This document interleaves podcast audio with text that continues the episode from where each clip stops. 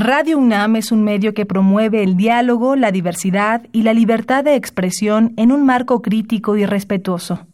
Los comentarios expresados a lo largo de su programación reflejan la opinión de quien los emite, mas no de la radiodifusora.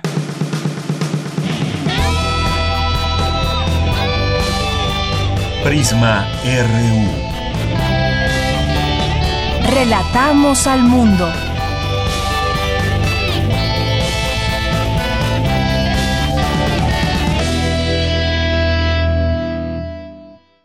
28 de marzo, miércoles 28 de marzo del año 2018 y tendremos mucha información, por supuesto la lo, lo que tienen mis compañeros reporteros, las investigaciones, descubrimientos, toda la información que se genera en nuestra casa de estudios, pero también hay algunos temas importantes de los cuales vamos a, hablar. Usted sabía que eh, uno de cada cuatro desaparecidos en México son muy jóvenes, entre 15 máximo 24 años de edad. Ese problema lo abordaremos con Juan Martín Pérez García, director de la Red por los Derechos de la Infancia en México. También, eh, ¿sabe usted de, de, de, esto que surgió hace apenas solo unos unas cuantas horas, días, en el sentido de que Facebook, a través de Facebook, se puede investigar todo sobre usted. Todo mundo sabe la información, cualquiera puede entrar a su perfil, le pueden, eh, pues, eh, vamos a decir, hackear ahí el, toda su información, sabe usted quién es, quién es usted, qué información maneja, tal vez alguna tendencia política que tenga usted, en fin, todas las preferencias personales, ahí hubo un problema a nivel internacional. Ya son muchos países en donde, bueno, pues esta red social ha, ha permitido de alguna forma, a pesar de, de, los candados que se, que se ubican para esta red social, la gente puede acudir a esto. También tendremos una entrevista al respecto y eh, también el próximo viernes, ya lo comentaba mi compañera Dulce García el día de ayer, eh, más de 29 millones de spots de los candidatos iniciarán a bombardearnos desde el próximo viernes. También tendremos un análisis sobre de este tema y también, ¿por qué no?, hablar de lo caro, las eh, elecciones más costosas de la historia van eh, o ya comenzaron desde precampañas, pero darán inicio formal con los spots a partir del próximo viernes. Y eh, otro tema que también abordaremos con, con un entrevistado es eh, este problema que se ha presentado entre Rusia, primero con Gran Bretaña, con Estados Unidos, con Bélgica, pero que ahora ya se ha corrido por todos lados, van más de 20 países que están expulsando diplomáticos rusos de sus embajadas. Y bueno, pues para eso vamos a comenzar con toda nuestra información. Relatamos al mundo. Relatamos al mundo.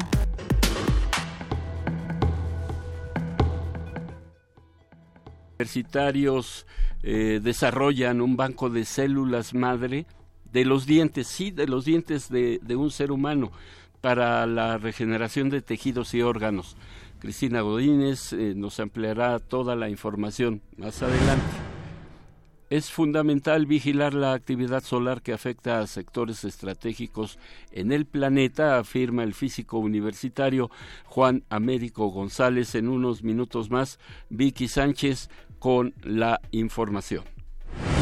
Investigadores universitarios también realizaron un estudio para conocer más sobre la adaptación de un tipo de murciélagos para alimentarse solo de sangre. Más adelante Dulce García nos tendrá los detalles porque aquí hay un aspecto interesante.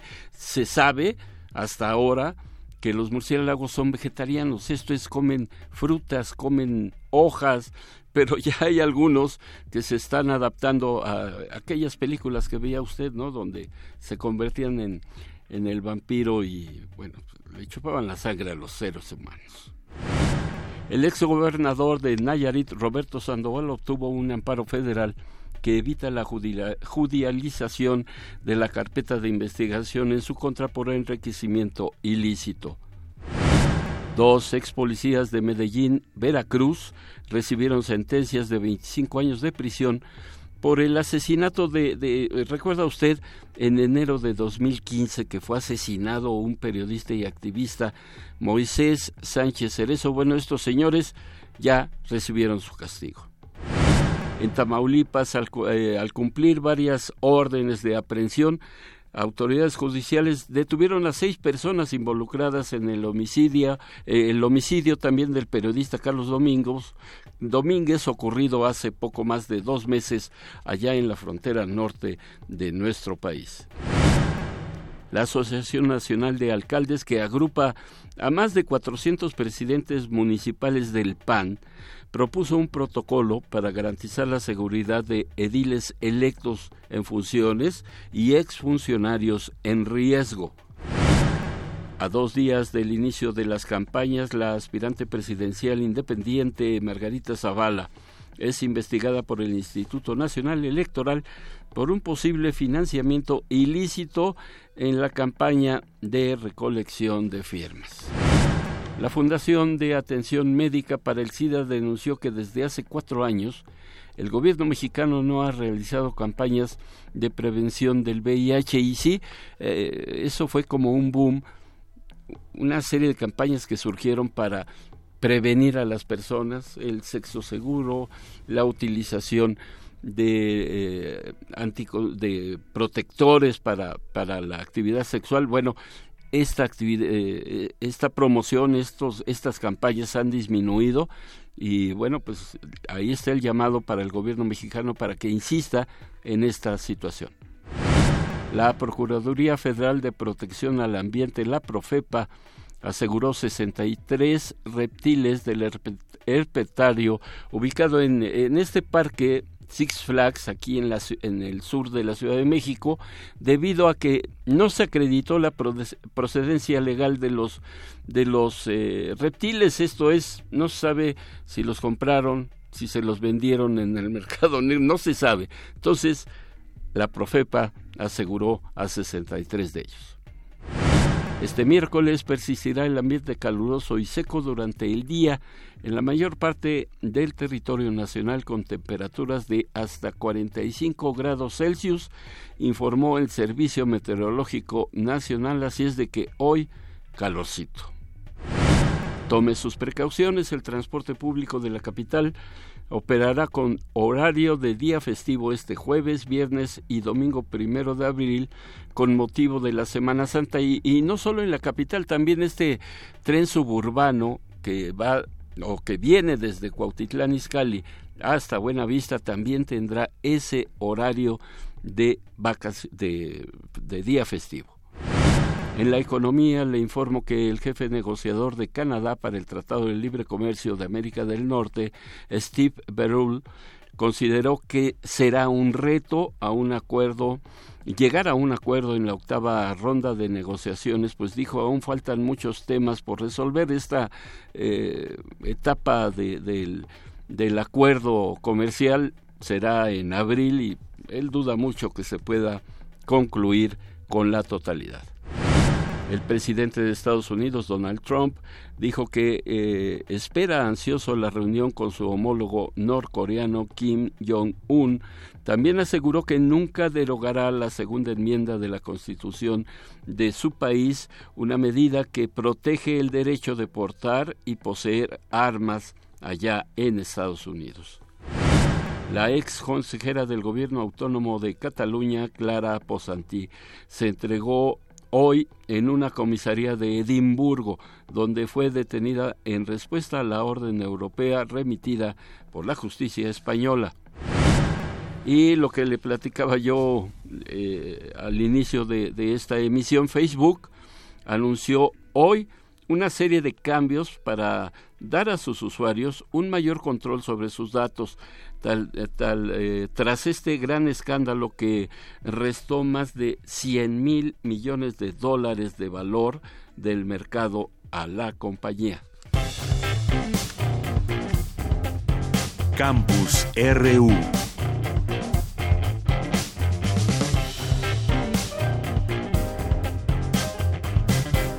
Y si le parece, iniciamos de una vez con la información.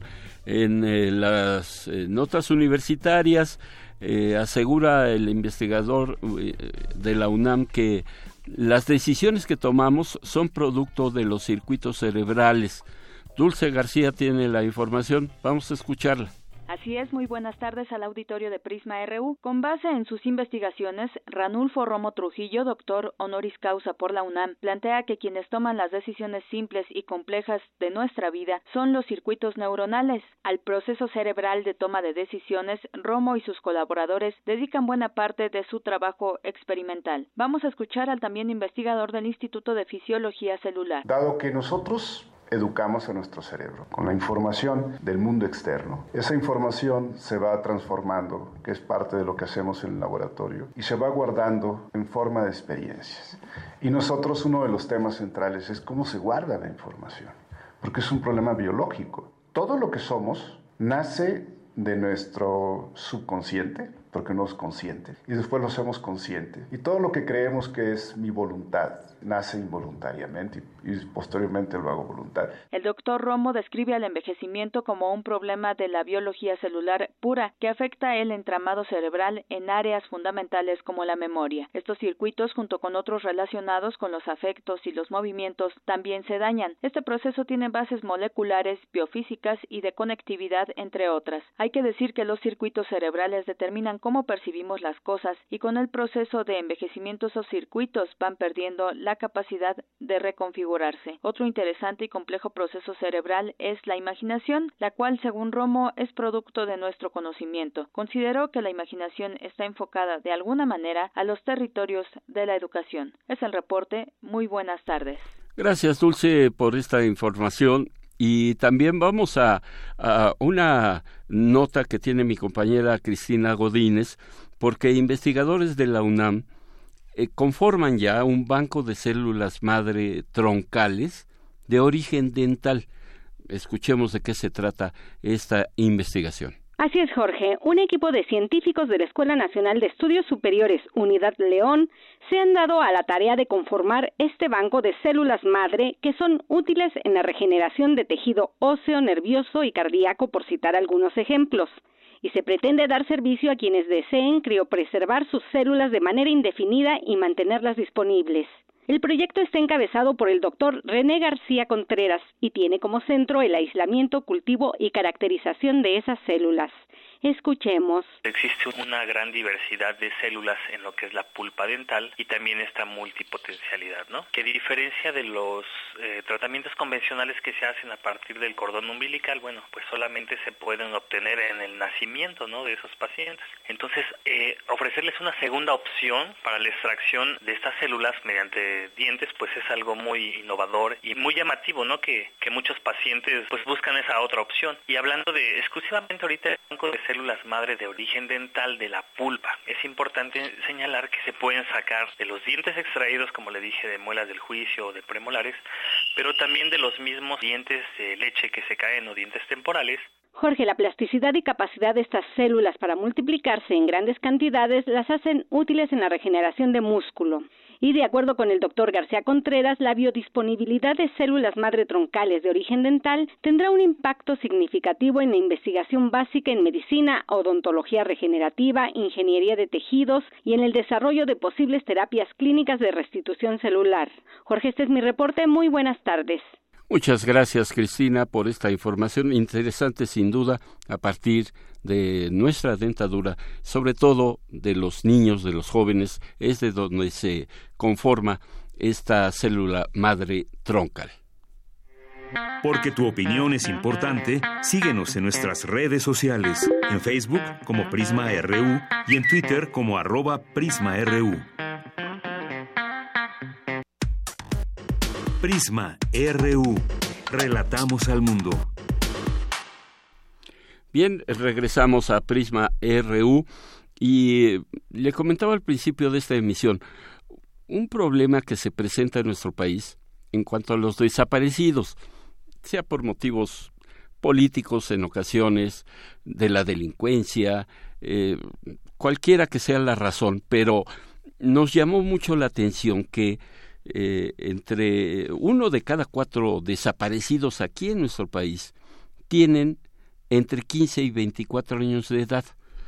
Al 31 de enero de 2018 había 34 mil, más de 34 mil mexicanos desaparecidos y de los cuales más de 9.000, casi 9.500, son jóvenes. Esto es, representa más del 27%. Esto es preocupante. Y por eso tenemos en la línea Juan Martín Pérez García. Él es eh, director ejecutivo de la Red por los Derechos de la Infancia en México, Redim, y psicólogo por la UNAM. Juan Martín, ¿cómo estás? Muy buenas tardes.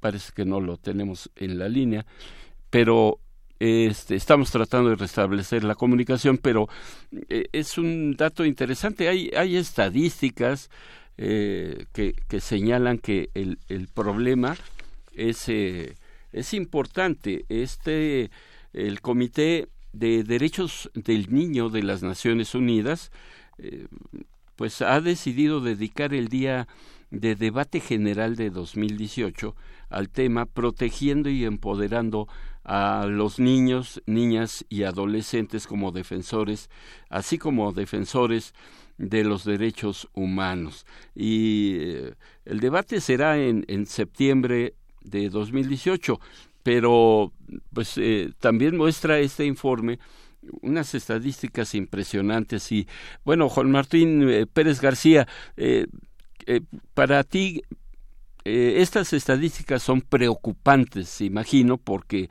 bueno, ustedes que están en el, en el ámbito este de, de la defensa de los derechos de la infancia, pues sí resulta eh, importante destacar que, que lamentablemente niños, niñas y adolescentes están siendo víctimas justamente de esta desaparición.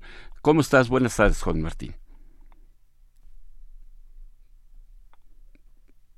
Pues parece que la, la línea telefónica no funciona. Bueno, seguimos con, con este informe que, que presenta Naciones Unidas y el propósito de este día, que será el 28 de septiembre de 2018, eh, será promover un conocimiento más profundo sobre los contenidos y implicaciones con relación a, temas más específicos, por ejemplo, el mejorar su implementación. El día es una reunión pública de una jornada donde se invita a la participación de los representantes de Estado y de las Naciones Unidas, órganos y agencias regionales de derechos humanos. Y eh, ya lo tenemos. Juan Martín, te doy nuevamente la bienvenida. Estas estadísticas son preocupantes en cuanto a la infancia, a los niños, que son desaparecidos aquí en México.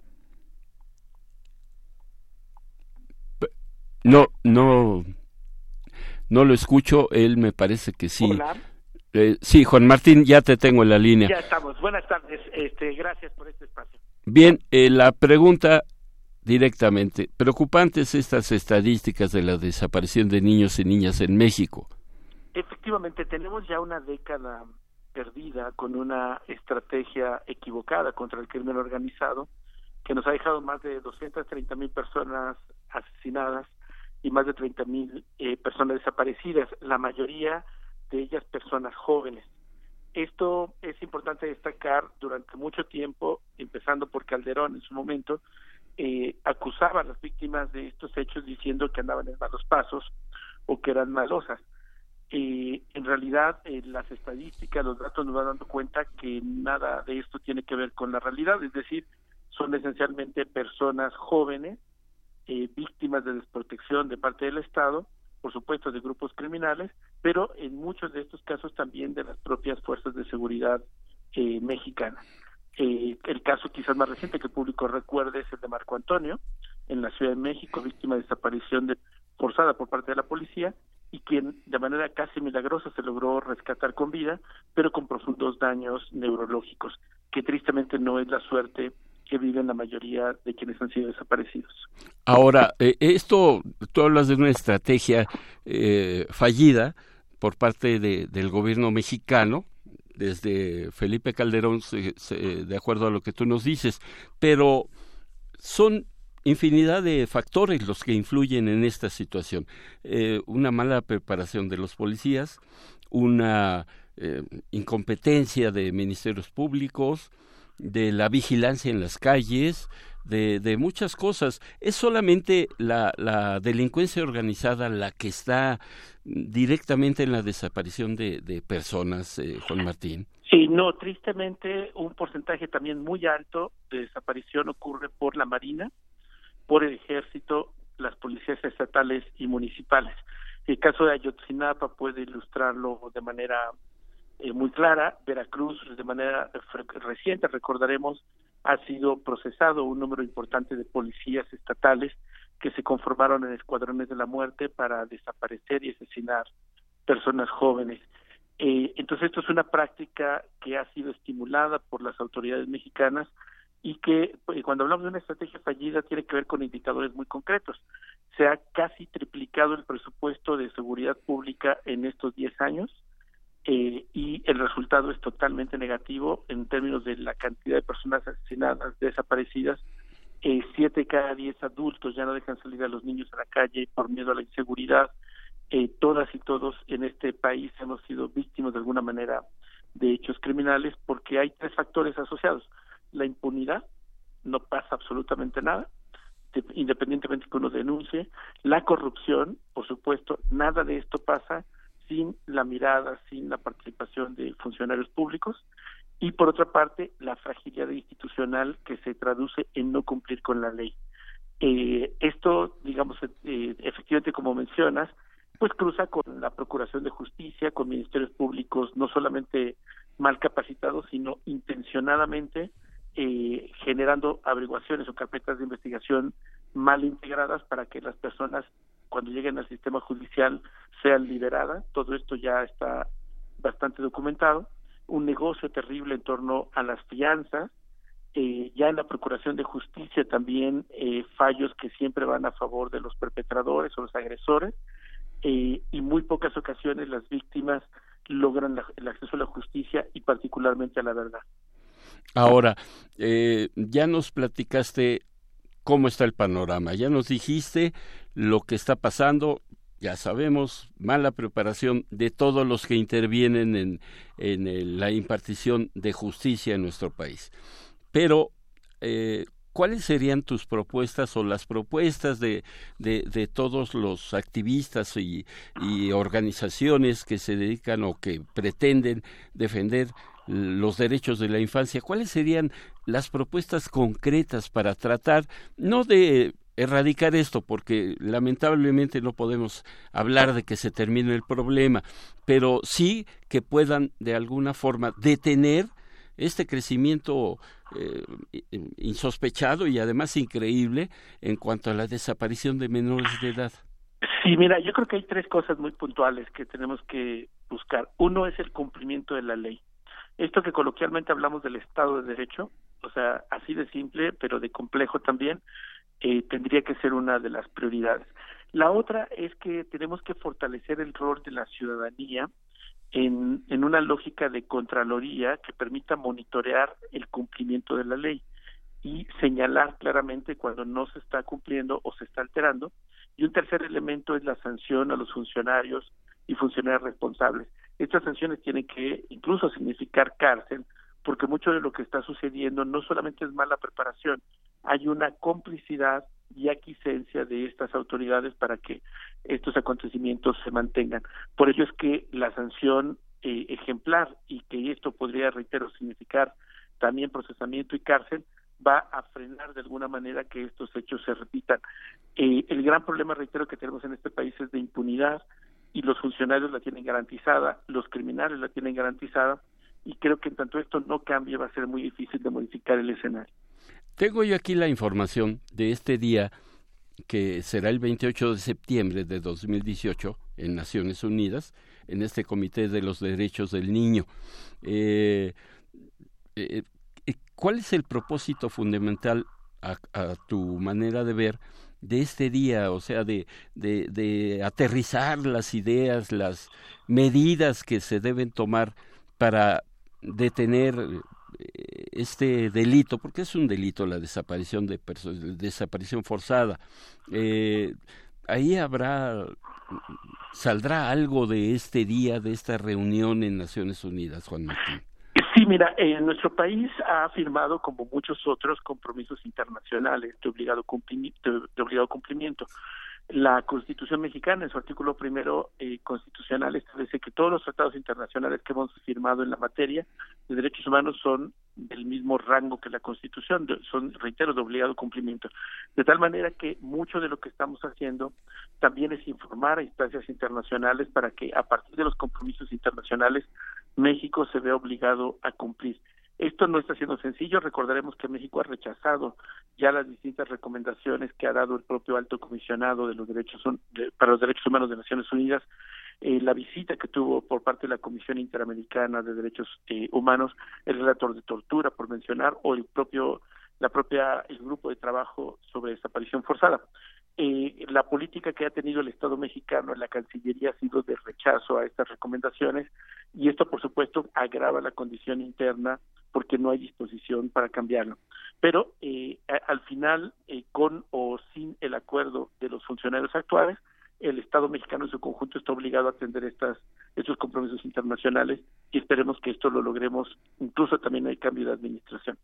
Ahora, eh, estuvo por acá también un representante del alto comisionado de Derechos Humanos de la UNAM, de Naciones Unidas, Jan Yavar.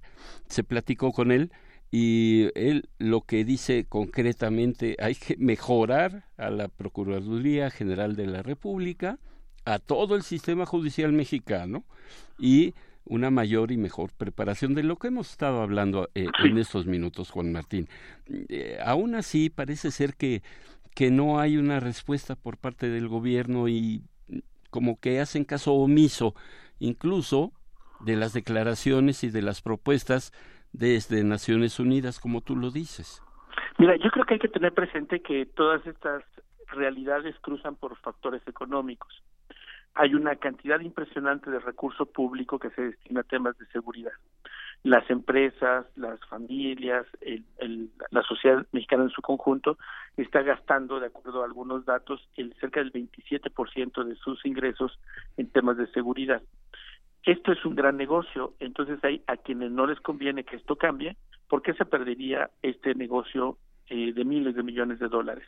Y esto, por supuesto, no queda ajeno a las propias autoridades, en caso del ejército, la Policía Federal, por mencionar algunos que son los que tienen los presupuestos públicos más jugosos, además sin supervisión. Pero más allá de este dinero que pueden estar usando con buenos fines o con fines de corrupción, el efecto negativo que está teniendo en la vida de las personas cada vez está alcanzando más incluso a las propias familias de los cuerpos de seguridad. Por eso es tan importante hacerles ver que esto no puede reducirse a números de más o menos muertos, más o menos desaparecidos, sino a la obligación que tienen las autoridades de garantizar que todas y todos podamos caminar tranquilos en las calles sin miedo a que nos vaya a suceder algo. Y este elemento tan simple, tan básico, es algo que tristemente el Estado mexicano no está cumpliendo. Por ello, destacaba hace un ratito la importancia de que la ciudadanía comencemos a recuperar las calles, comencemos a recuperar nuestro rol en, perspectiva de monitoreo del Estado y exigir que se pueda cumplir con la ley y sancionar a los funcionarios o funcionarias que se benefician de este drama nacional y de este crimen de lesa humanidad que, como comentas, significa la desaparición forzada. Ahora, eh, tú nos comentas que se ha triplicado el presupuesto para seguridad pública, pero depende a dónde vaya destinado ese dinero, como tú lo dices. Eh, se puede destinar a la compra de armas, o a la compra de chalecos antibalas o a tanques, a patrullas, a pero no se dedica una parte importante a la atención de la víctima. Eh, Efectivamente. el, la cuestión eh, social, vamos, de, de, quien es motivo o víctima de, de, un, de una desaparición, de un secuestro, por decirlo. Así es. Yo creo que el tema es que las autoridades no están tomando decisiones basadas en evidencia, sino en prejuicios, ocurrencias y claramente con fines de corrupción. Para darte un ejemplo, en la Ciudad de México sabemos que hay 20 colonias que aportan el 80% de los hechos delictivos de la ciudad. El sentido común diría que tendríamos que invertir de manera muy fuerte en desarrollo social, cultural, eh, digamos, permitir que las personas que viven en estas 20 colonias altamente conflictivas puedan tener alternativas de desarrollo. Y no, lo que hacemos no es invertir en desarrollo social o prevención del delito, sino invertimos en patrullas, policías y una parte muy grande de este negocio es la capacitación. Entonces, esta capacitación no sirve para nada, no, no por los contenidos, sino porque si no se acompaña de una estrategia eficaz que eh, permita que las decisiones que toman los cuerpos de seguridad vayan al foco de los problemas por un lado y por el otro los buenos y eh, salarios que debe tener un policía no funciona. Tenemos el grave problema que todos los policías municipales en nuestro país no superan los ocho mil pesos de salario. Obviamente cuando llegan los grupos criminales y les ofrecen 15 o 20 mil pesos eh, o la opción de ser asesinados, se quedan atrapados en esta dinámica. Entonces, el dinero no se ha invertido de forma estratégica, sino, reitero, en cosas innecesarias como armas, patrullas, capacitación y una muy buena parte en corrupción. Pues ahí está el panorama. Eh, te agradezco, Juan Martín Pérez García, el director. Él es director ejecutivo de la Red por los Derechos de la Infancia en México y seguiremos atentos de este tema, que es importante y que eh, da para mucho. Eh, por lo pronto, yo te agradezco que hayas recibido la llamada de Prisma. Gracias por la oportunidad. Gracias, hasta luego. Bueno, pues eh, fue, ahí está triplicado el presupuesto, pero también hacia dónde va. Y otra cosa importante, se ven las cuestiones materiales, pero la atención a la víctima eh, no, no, no, este, no, se, no se profundiza hacia este tema. Queremos escuchar tu voz. Nuestro teléfono en cabina es 55 36 43 39. Porque tu opinión es importante, síguenos en nuestras redes sociales, en Facebook como Prisma RU y en Twitter como arroba PrismaRU. Prisma RU. Relatamos al mundo. Bien, y eh, también le comentaba yo que eh, este asunto, este, este tema de Facebook y de la... Eh, hay una empresa ahí que se llama Cambridge Analytica, han abierto el debate sobre si los usuarios están renunciando a más de su privacidad al aceptar los términos de la red social. platicaba yo con mi compañera Ruth Salazar, ella incluyó a una persona en su teléfono, nada más su teléfono. Bueno, pues aparecieron o esto se fue hasta Facebook y ya muchas personas pudieron ver su perfil, pudieron ver toda la información que ella tiene y, esto eh, pues ya es un tema incontrolable y, le ha costado millones de dólares a, al señor eh, dueño de, de a Mark Zuckerberg el dueño y creador de Facebook. Y para esto tengo en la línea a Luis Fernando García, director de la Red en Defensa de los Derechos Digitales. Eh, le agradezco que, que, haya aceptado la llamada, Luis Fernando. Y pues la primera pregunta, explíquenos usted qué, cómo está esta situación para que podamos entender. Eh, realmente cuál es el origen o, o cómo se ha llevado a cabo esta distorsión, esta poca vigilancia de los datos personales de aquellos que, unos por trabajo, otros por simple y entretenimiento, acceden a Facebook? Mm, pues primero, buenas tardes, gracias por la invitación. Pues primero yo diría que eh, desgraciadamente los usuarios de varios servicios de Internet no somos absolutamente conscientes de qué es lo que estamos dando a cambio por el, la prestación de ese servicio que parece gratuito. Es decir, hay, un dicho que, se escucha mucho de que cuando el servicio es gratuito, sobre todo en Internet, quiere decir que tú eres el producto. Y en, en estricto sentido, para empresas como Facebook es así. Facebook nos da un servicio gratuito pero a cambio de la posibilidad de monitorear nuestra actividad y de poder eh, construir eh, perfiles sobre nosotros que puede luego vender a anunciantes o vender a otros acumuladores de datos personales para eh, que esos, esas personas puedan atraer nuestra atención de, distintas maneras.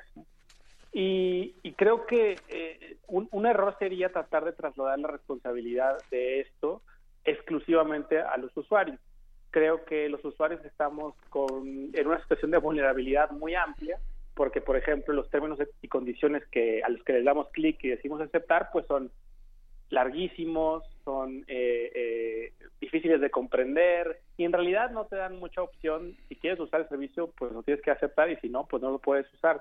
Eh, no, no es tan sencillo para las personas necesariamente decir, ah, pues simplemente pues es tu culpa por haber dado o aceptar esos, servicios, esos términos de servicio. Creo que eh, en muchas ocasiones las personas, muchas personas no están ni siquiera en libertad y la posibilidad de, hacer esa elección, porque puede tener efectos muy nocivos para, por ejemplo, un negocio, ¿no? El, no tener una página en Facebook puede representar una afectación a su negocio o incluso la vida personal y social de muchas personas eh, yo hablaba con una persona, un adolescente, eh, hace unos años, porque ya no es tan popular entre los adolescentes Facebook, pero eh, decía, bueno, es que si yo quitara Facebook de mi, me saliera de Facebook, pues sería, digamos, eh, una paria social en mi, en mi preparatoria, ¿no? y, y, eso son, son incentivos y, cuestiones que no podemos desestimar de ninguna manera. Lo que sí es cierto es que Facebook y otras plataformas ofrecen al usuario distintos mecanismos para de alguna manera tratar de limitar qué tanto puede ver quién y, qué tanto se puede recolectar de nuestros datos personales. ¿no? Hay, hay eh, varias eh, eh, configuraciones de privacidad que permiten restringir lo que publicamos a que solamente lo vean ciertas personas.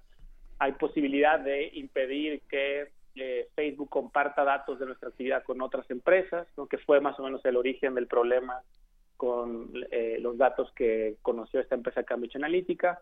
Eh, pero en, en cierto sentido yo lo que le diría a los usuarios es, digamos, que tomen una más conciencia sobre las implicaciones que tiene eh, usar estos servicios y tomen una determinación de si, si pueden darse el lujo de no usarlos. Y, y, es una decisión muy personal que tiene que ver con las circunstancias de cada quien. En segundo lugar, si deciden seguir utilizando estos servicios, pues tratar de minimizar el efecto en su privacidad, eh, utilizando las configuraciones de, privacidad y restringiendo qué tanto puede conocer eh, Facebook. Hay otros, otras recomendaciones que pueden hacerse para mitigar y de alguna manera minimizar el efecto en los datos personales.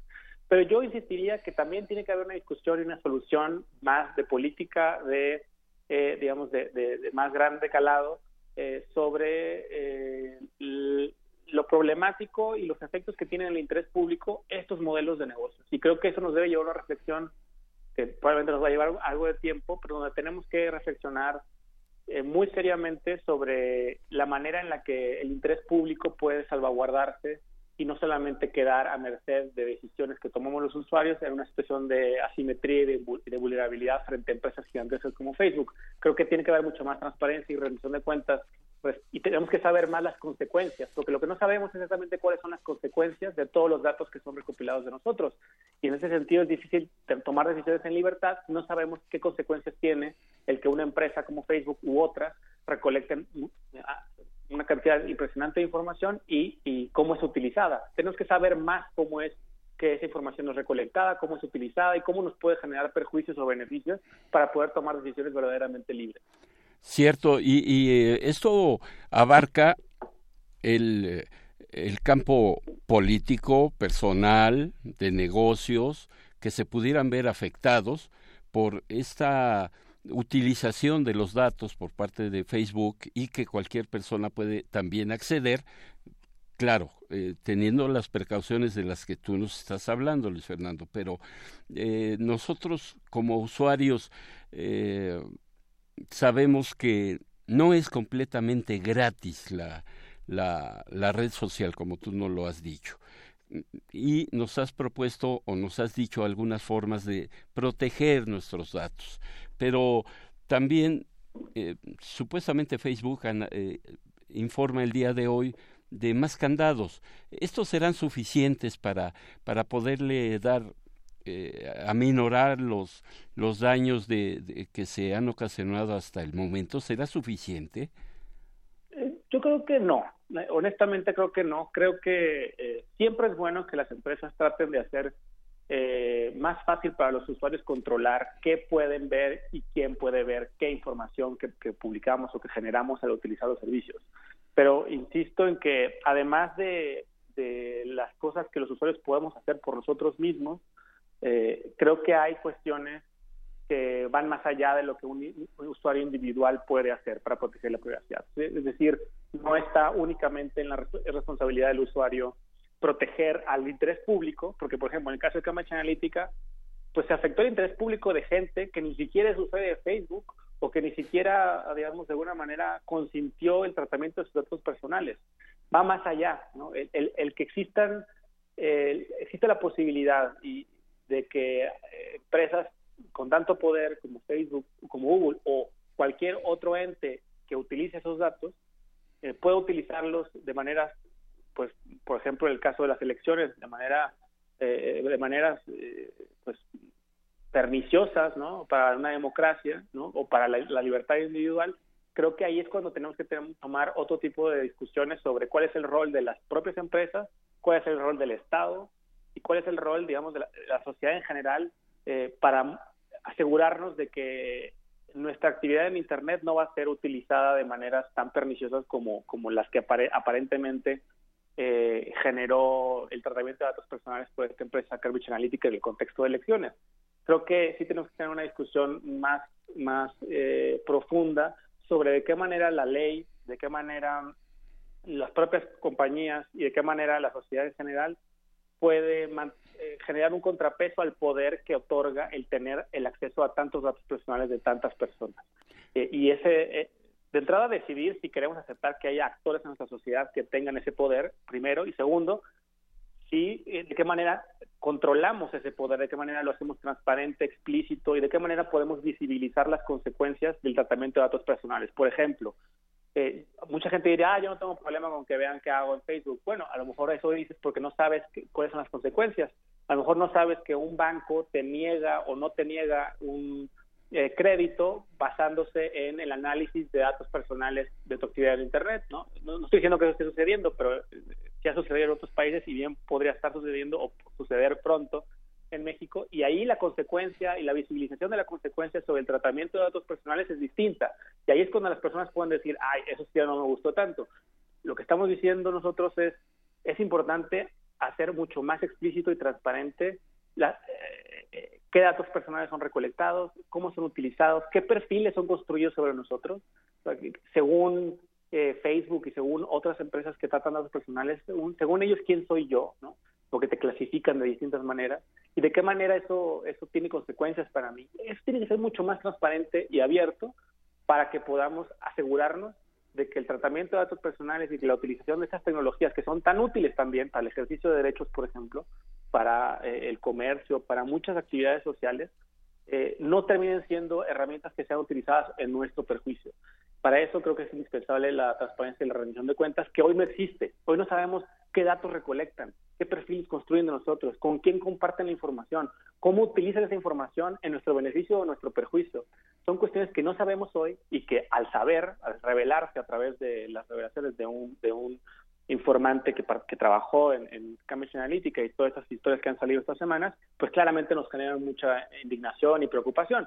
Creo que el camino hacia adelante es generar mucha más transparencia para que se vea qué podemos hacer en lo individual, pero qué se tiene que hacer como sociedad a través del Estado y a través y qué tienen que hacer las propias compañías para asegurarse de que sus servicios pues eh, eh, verdaderamente respondan a, los intereses de los usuarios y no nada más a, sus clientes, que le da los clientes de Facebook no somos nosotros, los clientes de Facebook son las personas que le pagan a Facebook para utilizar los perfiles que crea de nosotros Facebook para vendernos cosas o para eh, persuadirnos de votar por alguien, etcétera, etcétera, etcétera. Entonces creo que tiene que haber un balance eh, que, que, para que exista ese balance tiene que haber transparencia sobre estas consecuencias.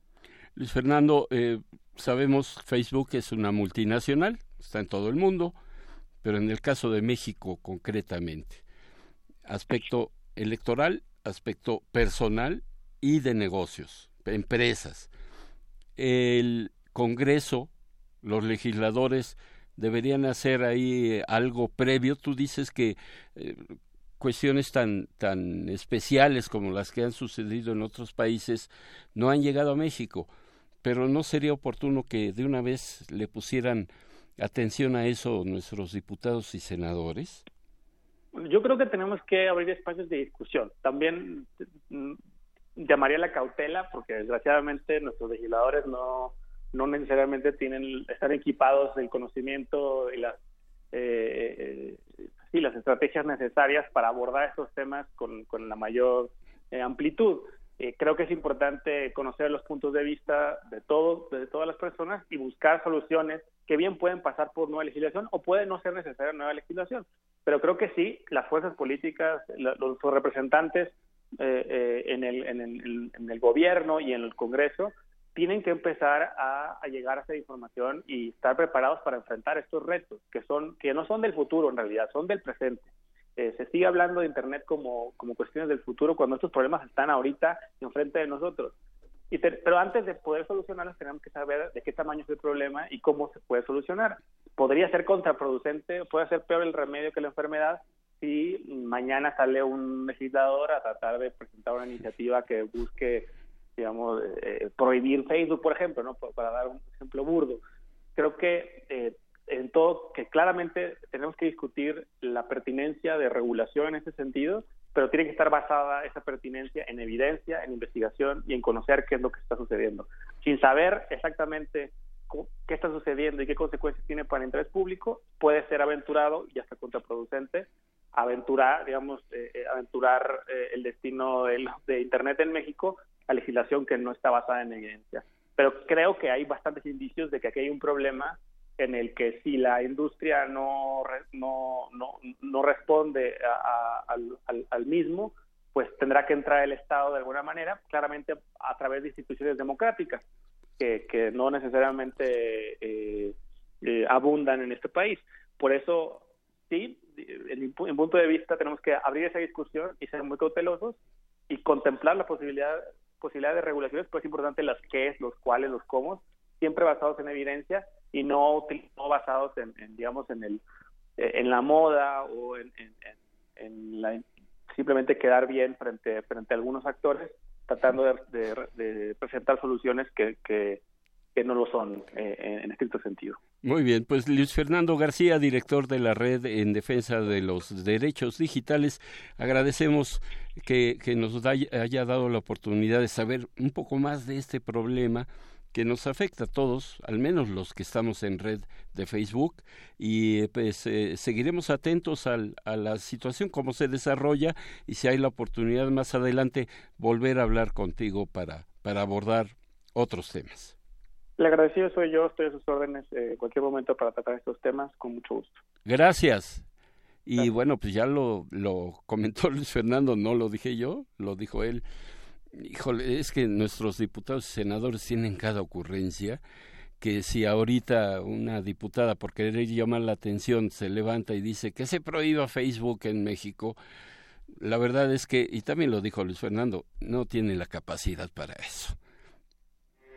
Porque tu opinión es importante, síguenos en nuestras redes sociales, en Facebook como Prisma RU y en Twitter como arroba PrismaRU. Relatamos al mundo. Relatamos al mundo.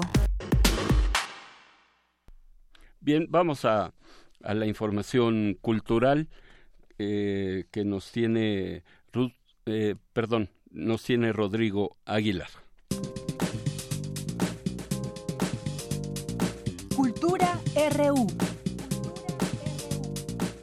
En el Museo del Palacio de Bellas Artes podemos apreciar la exposición Chucho Reyes, la fiesta del color. Esto en el marco de su 40 aniversario luctuoso. Integran la muestra 75 piezas en donde se pueden apreciar las distintas facetas del artista, como pintor, como grabador, escultor y anticuario. Usted puede visitar la exposición Chucho Reyes, la fiesta del color, a partir de hoy y hasta el 3 de junio.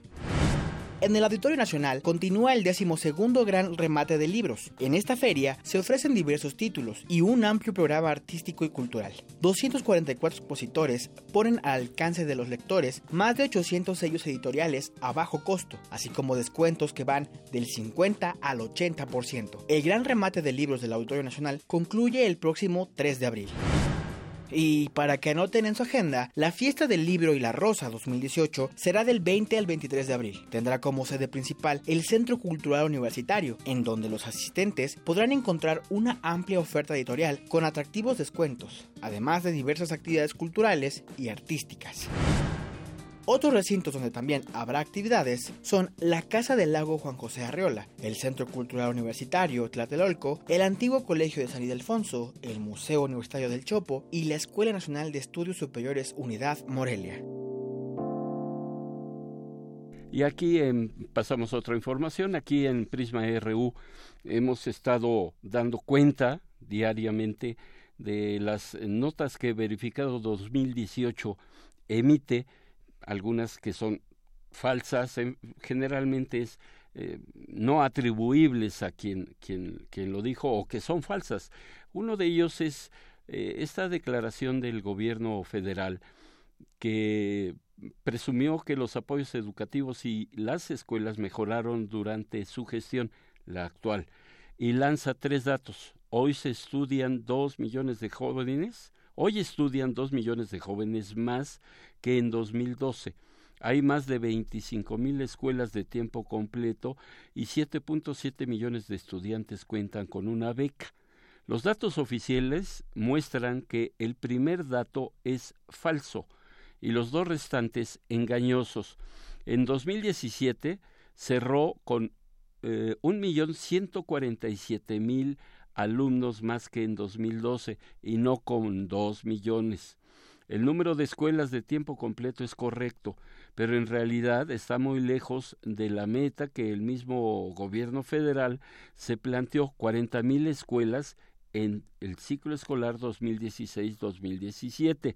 Y el número de becas sí es de 7.7 millones, pero esa cifra apenas es el 11% más de las que se daban en 2012. Entonces, sí hablan de que se han otorgado becas, pero no son las que se ofrecieron al inicio de las campañas en 2012. Otro, eh, otra nota de verificado 2018 es que eh, esta declaración de que el gasolinazo se hizo por amor a México, así lo, lo señaló en una entrevista de estas que los reporteros calificamos como banquetera, que ahí en la calle pues agarramos al funcionario y eh, bueno, dice una noticia falsa según la cual con esta frase el aspirante del PRI a la presidencia de la República aceptó su responsabilidad en el aumento en el precio de los combustibles.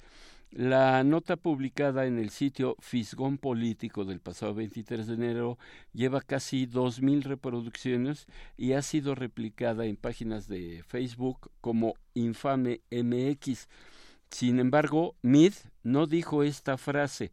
De acuerdo con la agenda de José Antonio Mid, precandidato de la coalición Todos por México el 23 de enero, se presentó en Ciudad Victoria, en Tamaulipas, pero ni en su discurso ni en las entrevistas que concedió dijo tal frase.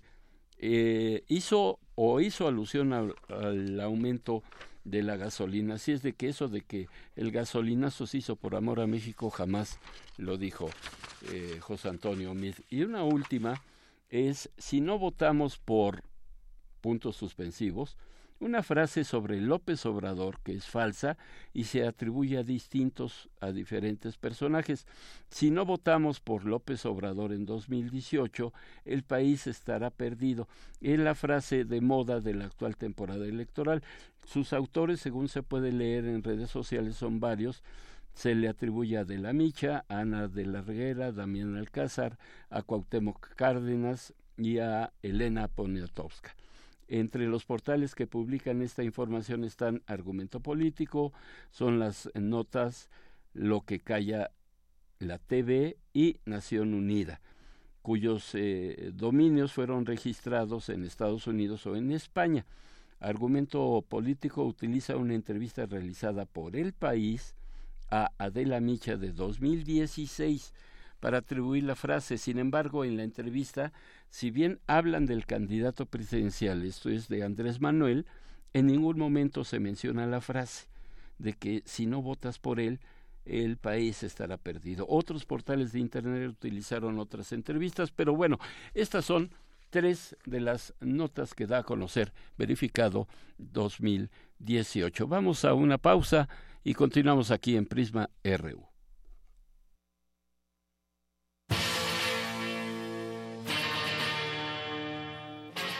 Después de 50 años, cuando despertamos, el rock seguía ahí.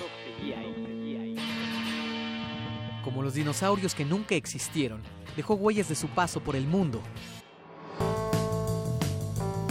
El rock fue la música de la juventud de los años 60 y 70. Hoy la desenterramos para volver a vivirla, para emocionarnos con ella. Cuando el rock dominaba el mundo. Todos los viernes a las 18.45 horas, por el 96.1 de FM. Radio UNAM, Experiencia Sonora.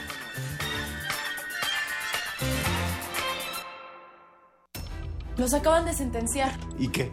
Seguro salen al ratito. No, les dieron cadena perpetua. ¿Pero cómo? ¿Cadena perpetua? Entre otros casos, el 25 de enero de 2018, mucha gente fue condenada a 140 años de prisión por secuestro y homicidio. El Partido Verde propuso modificar la ley para castigar con una pena máxima de 140 años a secuestradores. Hoy es ley aprobada y ya se aplica. Partido Verde. Cumplir es nuestra misión. Propaganda institucional del Partido Verde. Unidad sin confrontar. Los jóvenes de México estamos siempre al frente de los grandes cambios sociales. Somos los jóvenes del 68 y el despertar cultural. Somos los jóvenes del 85 que abrimos paso a la democracia. Y somos los jóvenes que en el 18 estamos combatiendo la corrupción. Caminando sin descanso para que los derechos se respeten, para que tengamos justicia, para construir la democracia. Dimos un paso y ya caminamos kilómetros. Empezamos unos cuantos y hoy somos millones. Porque estamos al frente del cambio. PRD. Historia de la literatura. Concepción del arte. Idealismo revolucionario. Amores fugitivos. Conferencias magistrales.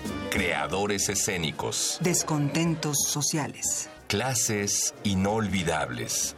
En más de 100 años. ¿Cuántos recuerdos no han circulado por los pasillos de la Facultad de Filosofía y Letras? Eureka.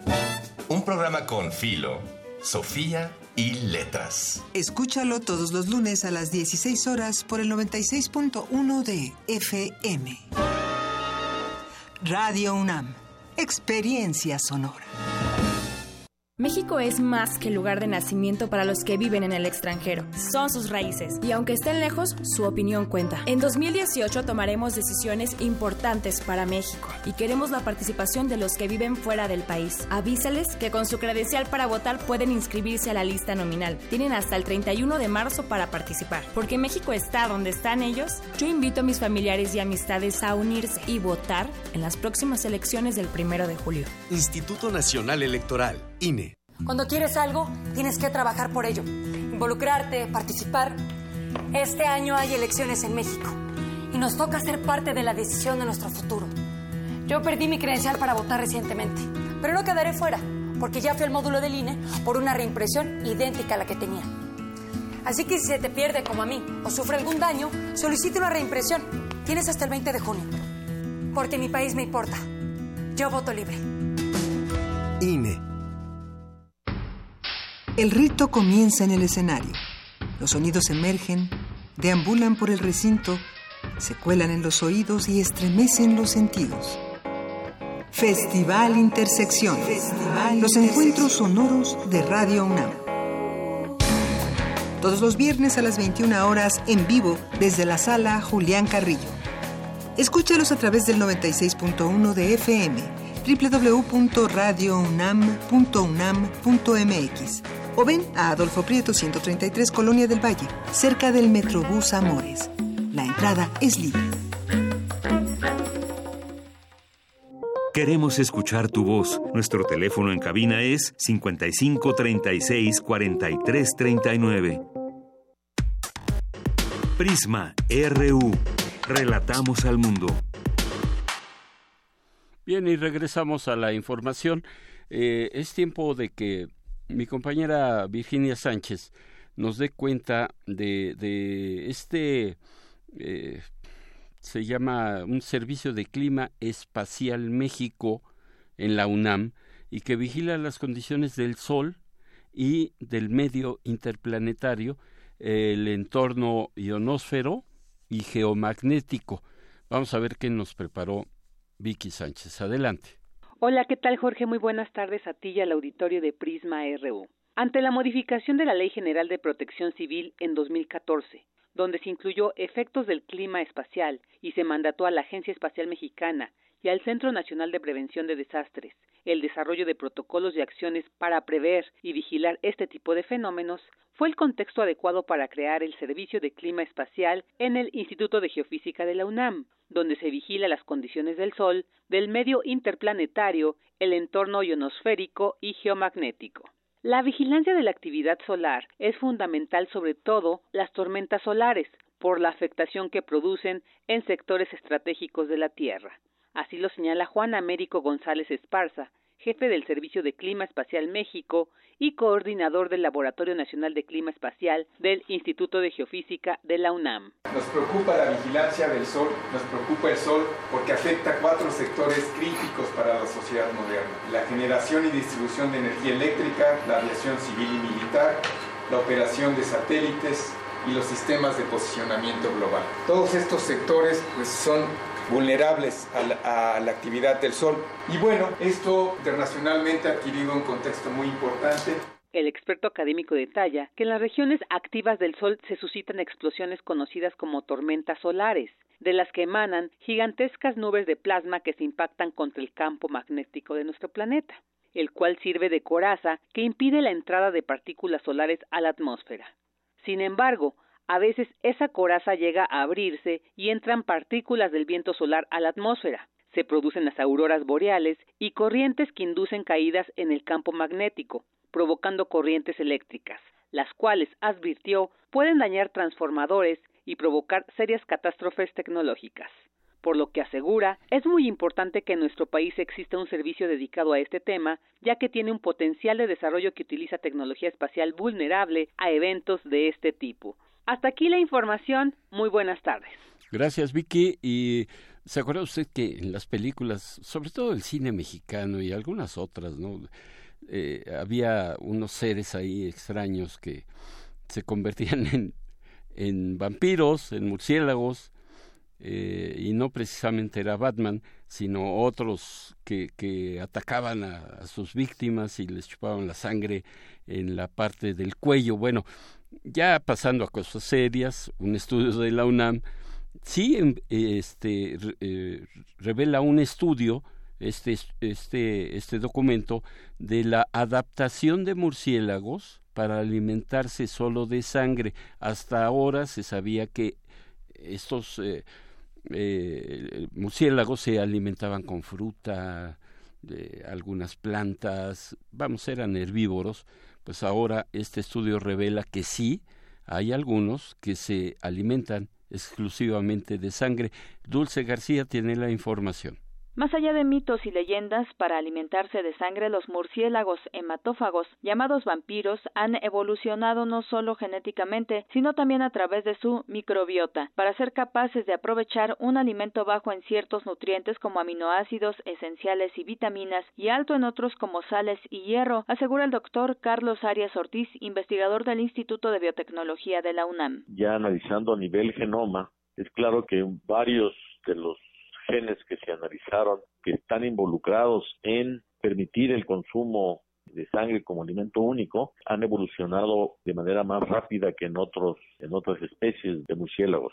La sangre pues tiene por la hemoglobina, tiene mucho hierro y el, hierro puede ser muy nocivo en altas cantidades. Entonces ahí tanto las bacterias expresan en mayor cantidad una proteína que se llama ferritina que es capaz de unir al, al, al fierro y cuando se ve el gen del murciélago que codifica por una proteína que también es capaz de fijar fierro, se ve que esa proteína ha tenido muchos más cambios que la misma proteína que existe en murciélagos de los que se alimentan con otro tipo de, comida. Aunque desde hace tiempo se sospechaba que las adaptaciones de este tipo de murciélagos estaban en su genoma, la investigación arrojó que tiene un microbioma inusual, es decir, la comunidad de microorganismos que habitan su tracto digestivo lo ayudan a digerir sangre. Además, tiene la capacidad de resistir infecciones virales. Arias Ortiz explicó que al comparar los genomas del vampiro y los murciélagos de la fruta, se hizo evidente que la especialización para consumir un tipo único de alimento requiere adaptaciones,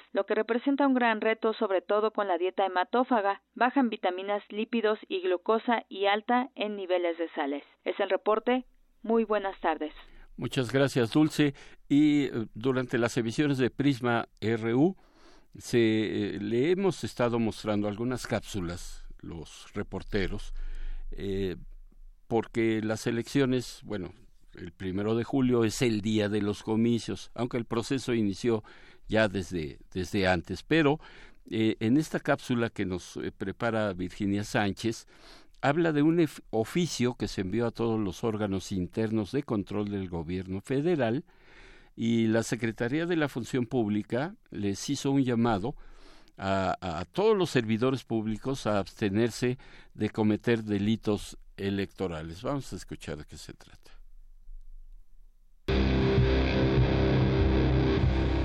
Proceso Electoral 2018. Prisma RU. Son considerados delitos electorales aquellas acciones u omisiones que lesionan o ponen en peligro el adecuado desarrollo de la función electoral y que atenten contra el voto de los ciudadanos tales como el presionar o amenazar para que los ciudadanos asistan a eventos proselitistas, intentar orientar el sentido del voto o promover la abstención, condicionar programas sociales a cambio del sufragio, el acarreo para votar por alguien en particular, solicitar la evidencia del sentido del sufragio, votar sin cumplir con los requisitos de la ley, sufragar más de una vez en la misma elección, solicitar la emisión del voto a cambio de un pago y obstaculizar o violentar el desarrollo de las votaciones. La Ley General en materia de delitos electorales contempla una serie de sanciones en el caso de que se cometa algún delito, y es la Fiscalía Especializada para la Atención de Delitos Electorales, FEPADE, la encargada de investigar, perseguir y garantizar la equidad, legalidad y transparencia de las elecciones federales y locales en los casos que resultan de su competencia. Proceso Electoral 2018. Prisma RU. Y, esta información se la estamos proporcionando a usted eh, porque, bueno, el próximo viernes inicia ya la emisión de más de 29 millones de spots, tanto de los candidatos como de las autoridades electorales de este país, el INE, para ser más concretos, y el Tribunal Federal Electoral del Poder Judicial de la Federación. Y bueno, para ello vamos a hablar con el doctor Nicolás Loza. Él es profesor e investigador de la Facultad Latinoamericana de Ciencias Sociales, Flaxo, México, y en Ciencias Sociales por el Colegio de México. Doctor, ¿cómo está? Buenas tardes. Muy bien, buenas tardes. Bueno, la primera pregunta. El viernes inicia este bombardeo, porque creo que así se le puede definir, de más de 29 millones de spots que a partir del viernes y hasta unos días antes de los comicios del primero de julio estarán en todos los medios de comunicación, radio, televisión, prensa escrita, revistas, portales, en todos lados. Eh, eh, esto tiene que ver con, con estas eh, elecciones que al parecer, no al parecer, son las más caras de la historia, doctor. A ver, yo, yo empezaría un poco remontándome a los orígenes del modelo de comunicación política, particularmente electoral, que tenemos en México. Debe recordarse que antes de la reforma política de 1977, eh, pues los partidos eh, prácticamente no tenían acceso a los medios de comunicación, no podían transmitirle a la gente cuáles eran sus propuestas, nuestras elecciones no eran competidas, y era pues absolutamente improbable que hubiera alternancia en gobiernos locales o ya no digamos el federal. Eh, a partir de la reforma de 1996 se establece una forma de financiamiento público muy generoso a los partidos políticos que por su parte tenían que comprar tiempos de radio y televisión, espacios en prensa, para poder comunicar su mensaje a los electores. Pero después de la elección de 2006, eh, en donde uno de los contendientes, particularmente me refiero a eh, Andrés Manuel López eh, pues hizo un balance muy crítico de esa contienda, nuestro sistema viró a un modelo completamente nuevo, en donde la posibilidad de poner publicidad en radio, televisión, se limitó exclusivamente a la propia autoridad electoral que para cumplir con esta misión usaría parte de los tiempos a los que tiene eh, acceso en tanto máxima autoridad el Estado mexicano. Entonces, lo que se trató de hacer con esa reforma fue evitar que eh, pues tuviera mayor capacidad de comunicación aquel que tuviera más dinero y en consecuencia mayor capacidad de comprar tiempo de radio y televisión y tratar de asociar eh, la presencia en medios a la representación o la fuerza política de los partidos, de tal suerte que en la actualidad, pues digamos, los spots se, se, distribuyen en función de la fuerza de los partidos. Eh, los partidos más fuertes en la elección de 2015 tendrán ahora más spots que los menos fuertes. Los partidos nuevos tienen una cifra, digamos, fija igual que en este caso este, los, que finalmente entren a la boleta como candidatos independientes. Entonces, sí, sí, sí podemos eh, traducir, digamos, estos espacios en, en radio, en televisión, en costos, porque efectivamente pues, el tiempo de televisión, el tiempo de radio son muy costosos, pero no es un costo directo en el que esté ejerciendo el Estado mexicano, y ahí tenemos muchos problemas, pero creo que no se trata precisamente, digamos, de un dinero que directamente deja de recibir el Estado mexicano, porque en buena, buena medida, mucho de ese tiempo, el Estado no lo utilizaba.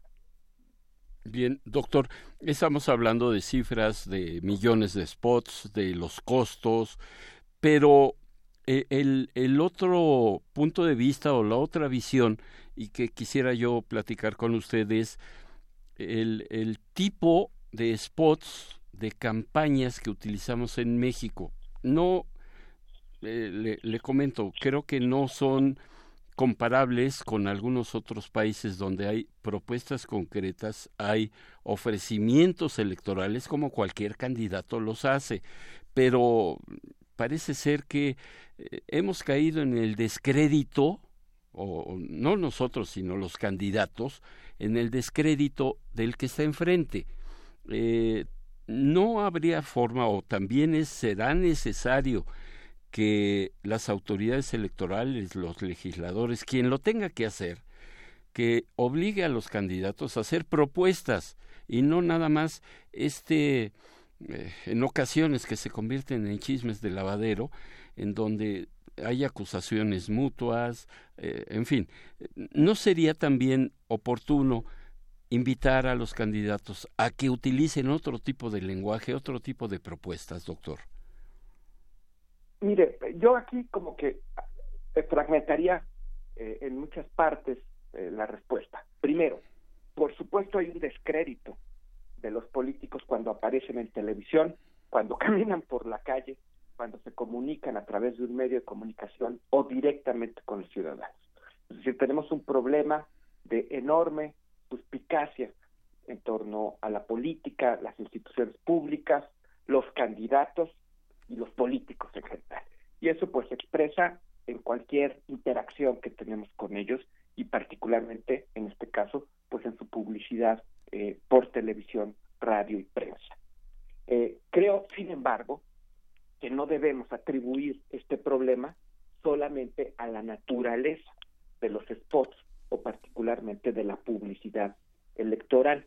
Es parte, digamos, del problema, pero incluso eh, creo que es una suerte de punta del iceberg, es decir, es una de las partes más visibles, pero los problemas de fondo están más bien en problemas de integridad, en problemas de eficiencia y de representación de la política misma, de los cuales no, no nos estamos ocupando. Ahora, hecha esta separación, digamos, vamos sobre los contenidos de los spots y la naturaleza de la comunicación. En general es mal visto el spot, es decir, nos parece una pieza que simplifica, que en 20 segundos eh, trata de convencer de manera sobre todo emocional y no racional al elector, pero la realidad es que en la comunicación, y no solo en la comunicación política, la capacidad de conectar con esta parte emocional de las personas es lo que hace efectivo a un anuncio.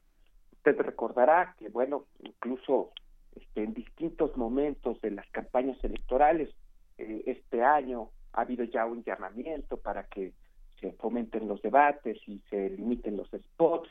Estaba revisando un pronunciamiento que hizo López Obrador en la campaña de 2012, en que proponía que se hicieran 12 debates y que se suprimieran por completo los spots.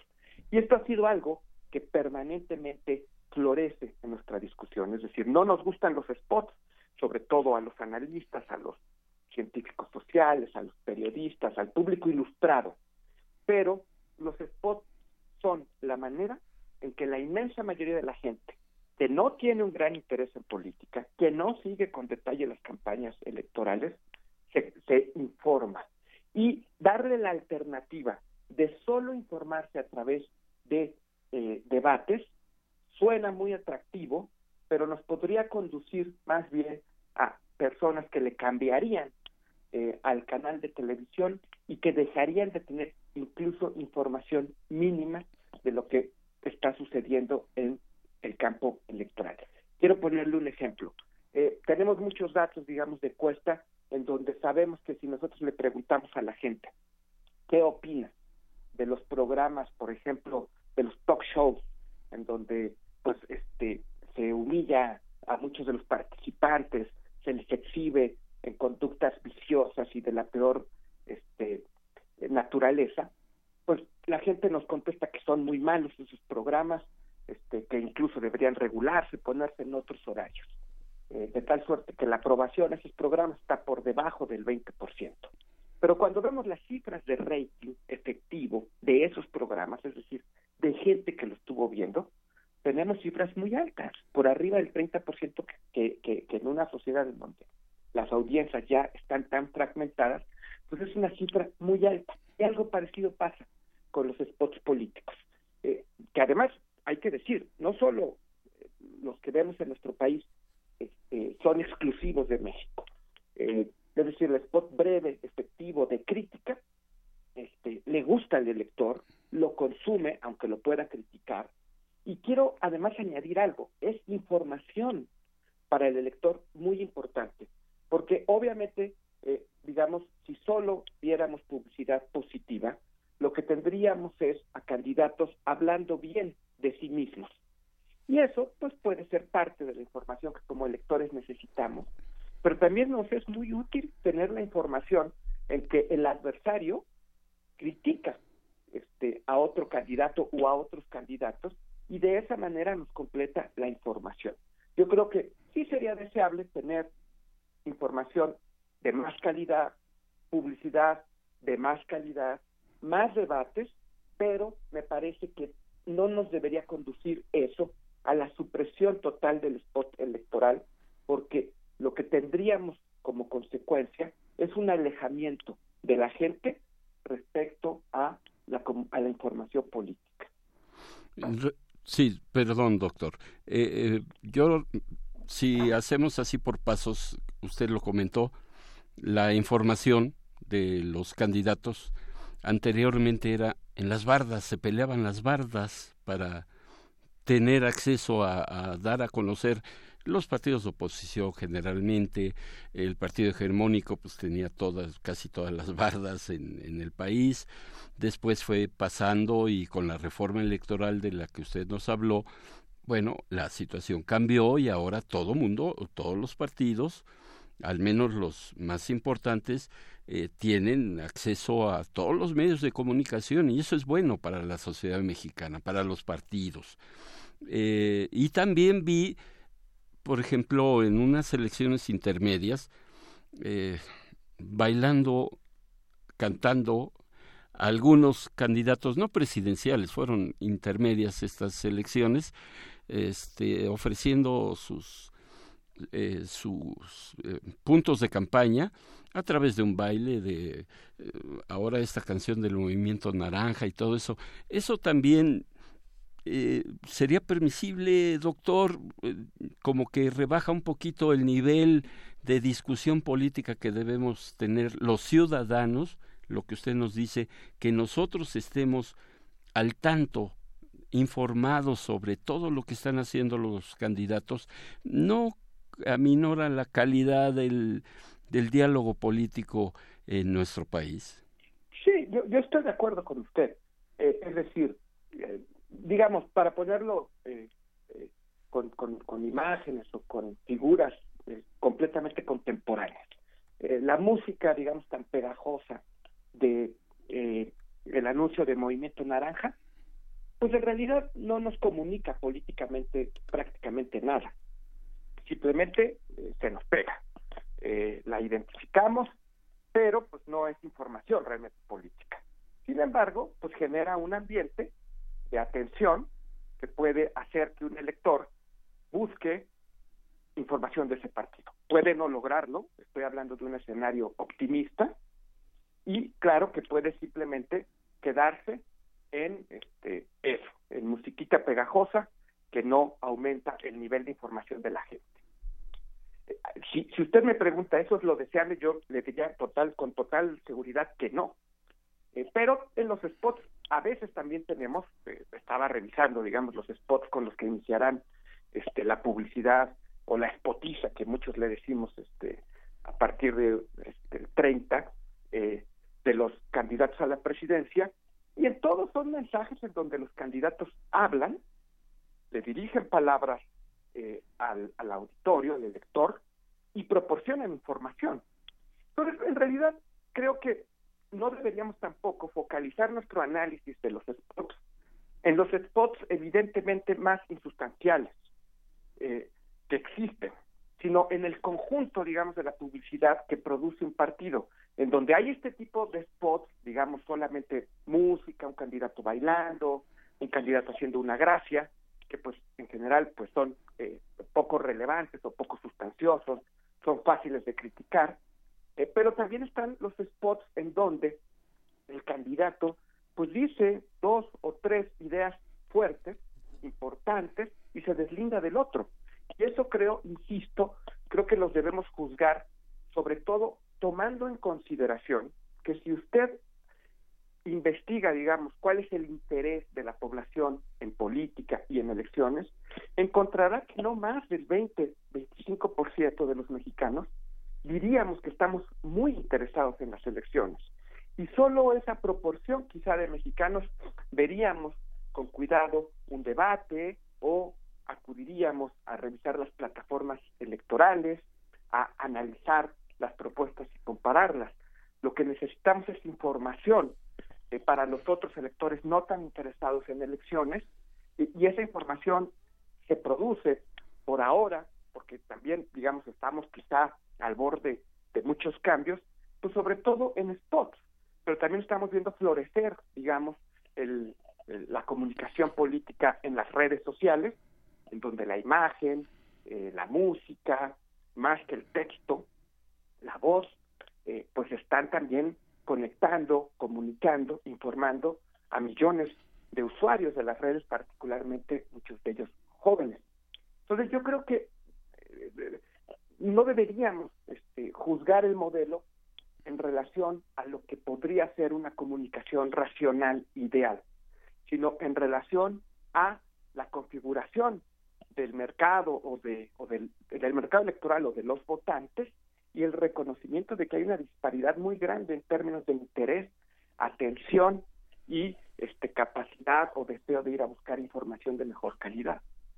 Cierto.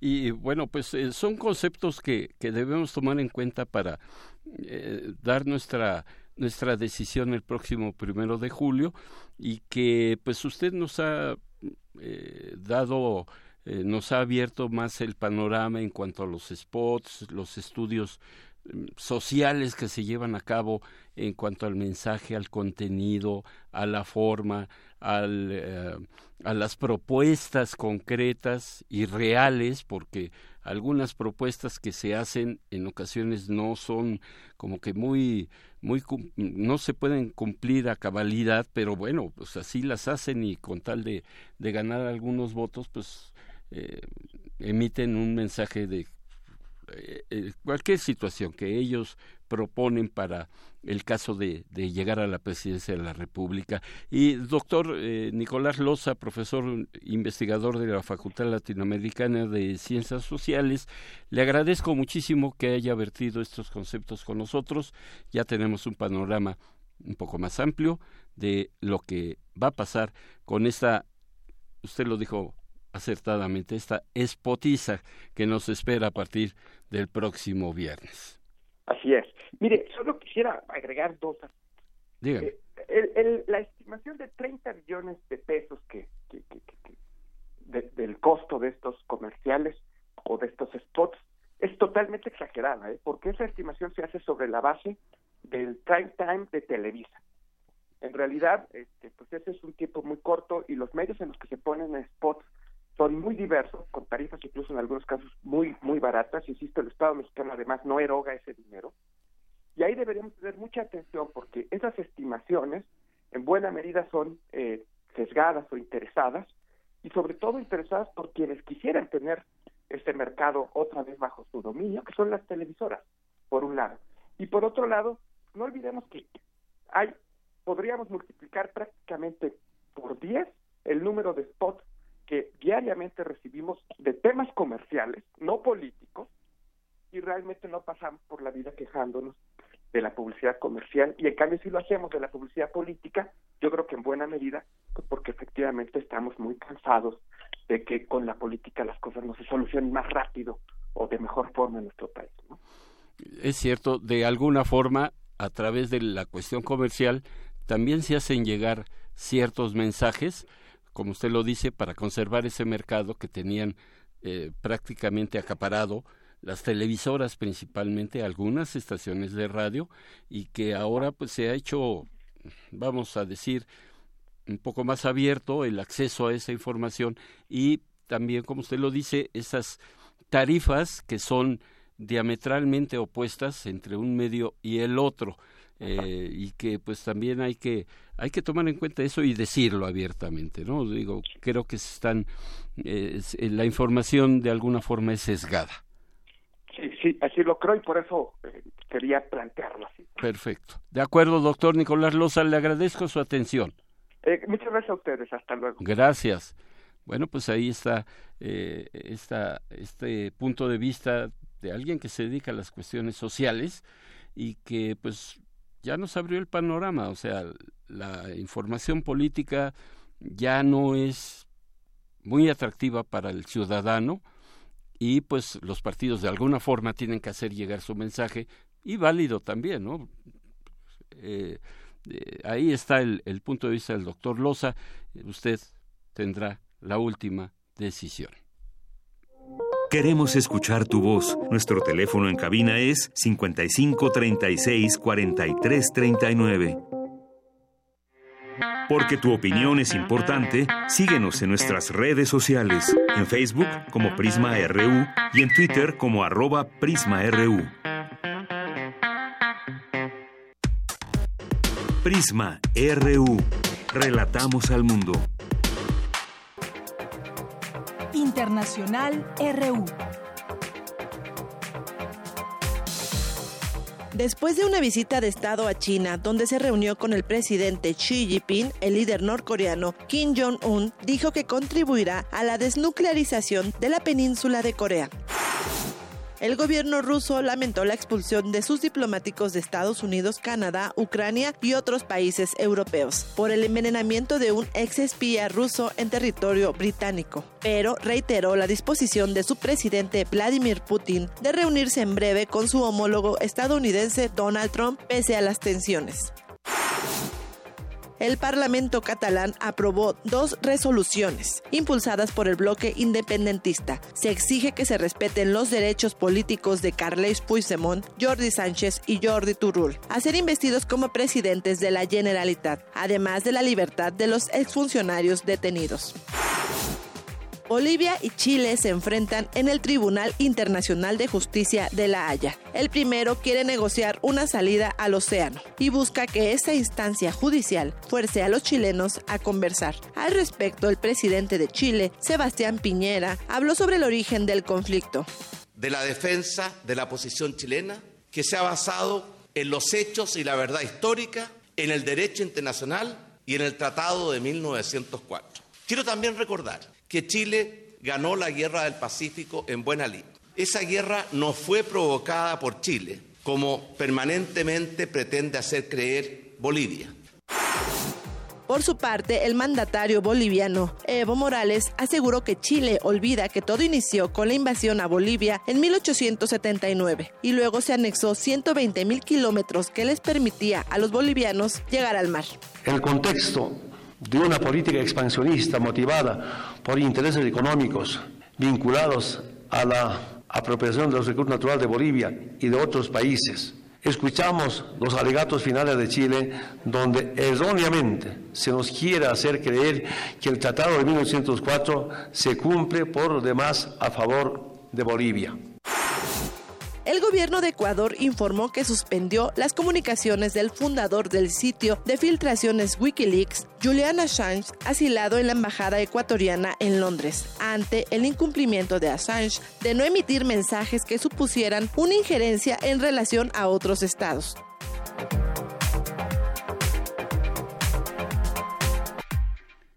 Bien, y eh, pues hay una información que se está volviendo cada vez eh, bueno, un problema que se está volviendo cada vez más grande. Sabemos ya que la organización del Tratado del Atlántico Norte, esta organización militar de Europa y que incluye también a los Estados Unidos, eh, expulsó a siete diplomáticos rusos y bloqueó la acreditación de otros tres en respuesta al envenenamiento de un ex espía ruso y de su hija eh, en Reino Unido, Irlanda y Moldavia se sumaron a esta lista de países que expulsan funcionarios rusos por la misma razón, pero el Kremlin asegura que todo es parte de un chantaje. Y para, para hablar de este tema, que si no mal recuerdo, después de la Guerra Fría que se dio entre la antigua Unión Soviética y Estados Unidos, parece ser que, no había surgido nada igual.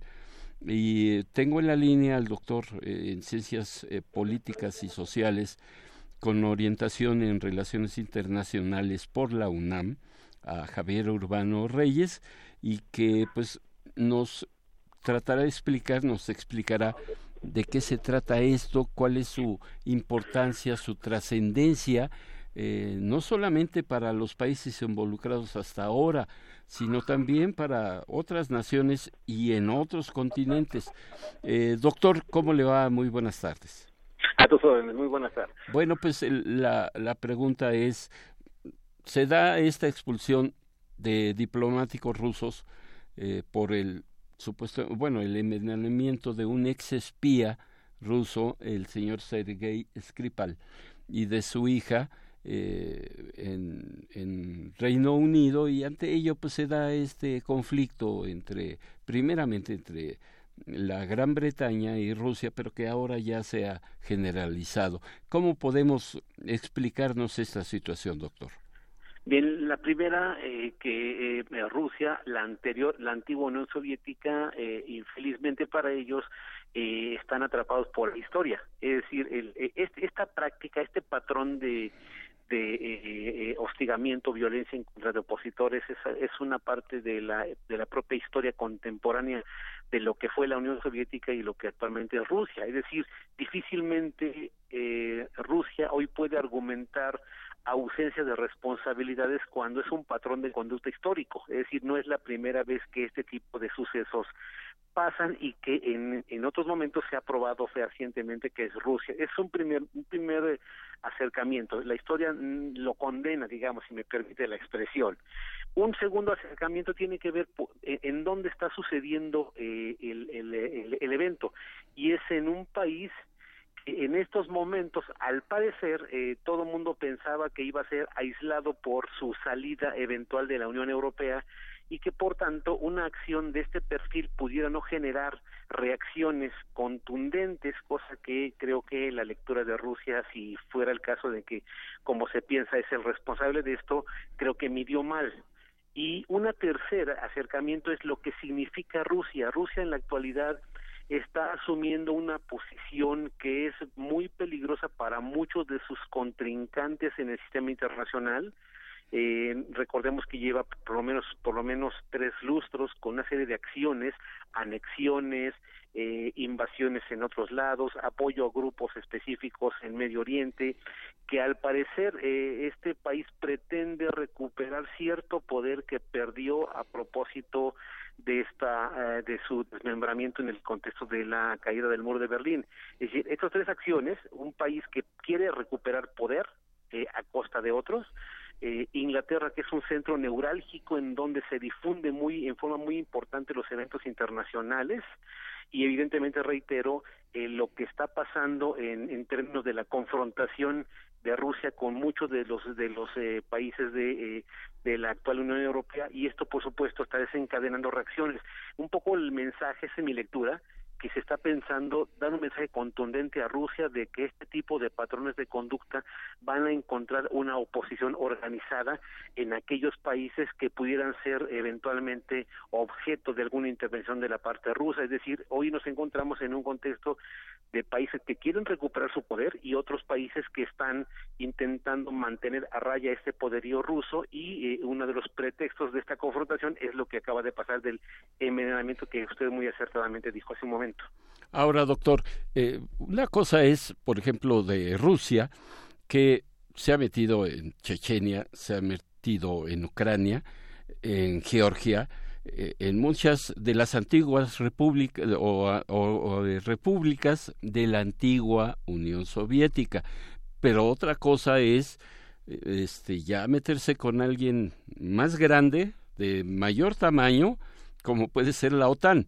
Eh, que ahí está Alemania, está eh, Gran Bretaña, los países más poderosos económicamente y también de manera de mm, bélica, pues, eh, con armamentos mucho más poderosos que, que podrían tener los ucranianos, por ejemplo, sin menospreciar a, a, Ucrania. Pero aquí podría llegar esta situación ya la, como dicen coloquialmente, la sangre del río, que pueda haber ya enfrentamientos de otro tipo y no solamente diplomáticos?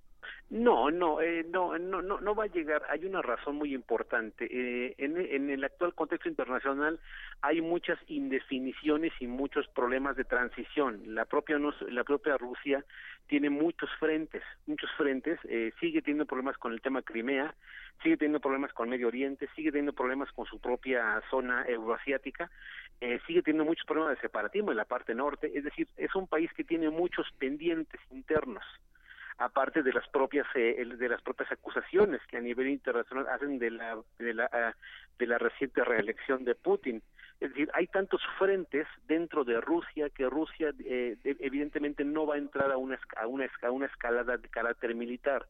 Lo que vamos a ver es eh, con el perdón de la expresión mucha bravuconería diplomática mucha mucha amenaza pero en términos de descalificar eh, pero en la parte militar no no va a ser un tema eh, que, tenga eh, digamos que no es de tal gravedad el tema aunque con todo respeto por supuesto para la pérdida de vidas pero para efectos de la política digamos de la diplomacia internacional este evento no tiene la envergadura suficiente como para generar una confrontación una escalada de carácter militar por un lado de Rusia y por el lado de, de, de la de, de, la propia este del propio Reino Unido o de la OTAN eh, son son son eh, la OTAN está compuesto por países que igualmente siguen con muchos pendientes. Alemania tiene un eh, gobierno actualmente bastante débil una coalición muy frágil. Francia está inmiscuido con un problema también de, una baja legitimidad del propio Macron, es decir, una Italia que está en un proceso bastante complejo con su proceso electoral, es decir, tenemos muchos países con muchas debilidades internas y esas agendas internas le impiden entrar a una escalada militar. Añadamos una, una, una, un actor adicional que es miembro de la OTAN, que es Estados Unidos, que se encuentra en estos momentos en un proceso de cierre de fronteras y que no tiene mucho interés en salir a confrontar otros actores, amén del, de la parece, parece aparente eh, muy amplia simpatía que tiene Trump por, por Putin. Es decir, eh, encontramos factores que eh, hasta, hasta hoy harían literalmente imposible que se mencionara el tema militar como un tema de confrontación. lo que vamos a seguir viendo es que ciertamente es el más grave de la expulsión de diplomáticos, pero seguramente que se va a quedar en el ámbito de lo diplomático y en el ámbito de, la, de las descalificaciones mutuas y que eh, seguramente habrá algunas alertas, pero esas alertas son permanentes, esas alertas militares o los ejercicios militares que pudiéramos ver no no van a pasar más allá de cierto tipo de advertencia que todo reitero se puede quedar en el ámbito de lo estrictamente político diplomático. Bien, eh, ya nos deja usted claro esta situación de, tipo bélico, armamentista, de guerra concretamente, pero eh, explíquenos usted, eh, los intereses de Rusia, por supuesto, son económicos, son de, de aspectos sociales, ¿por qué no también decirlo? Eh, ¿qué, ¿Qué le representaría a Rusia tener un enfrentamiento directo a nivel diplomático con todas estas naciones de Europa, doctor? Eh, le voy a hacer una, voy a hacer un símil, permítame la ridiculez del símil. Es como cuando en un proceso electoral como el como el mexicano entran candidatos que no van a ganar nunca, pero que sin embargo de tanto que hacen escándalo el candidato ganador dice, eh, te, mira, ya para que dejes de molestar y como sabiendo que no vas a ganar, te voy a premiar, te vas a ganar algo por tu participación. Eso, eso significa que adquiere protagonismo. Vuelvo al caso ruso. Rusia quiere recuperar poder geoestratégico, es decir, posición de poder en el mundo, eh, asumiendo o diciendo al mundo que es capaz de tener un enfrentamiento diplomático o geoestratégico con naciones poderosas y es capaz de salir adelante. Es decir, está probando la fuerza de reacción y está probando su propia fuerza de reacción frente al sistema internacional. Las potencias en el mundo frecuentemente hacen eso, sea por la vía cultural, sea por la vía diplomática y lamentablemente pasa a veces por la vía de las armas. En este caso, siempre habrá países poderosos, países medianos y países débiles. Los países poderosos son los que regularmente marcan la agenda internacional. Rusia quedó muy debilitada después de su partición en el 89-92 en el contexto de su desintegración y evidentemente Rusia hoy quiere recuperar ese poder ese poder frente a las potencias hegemónicas en el mundo y por tanto este tipo este tipo de acciones tienen como objetivo medir hasta qué punto su capacidad es suficiente como para poder mostrarse como un equivalente o un igual eh, frente a sus contrincantes de otras latitudes.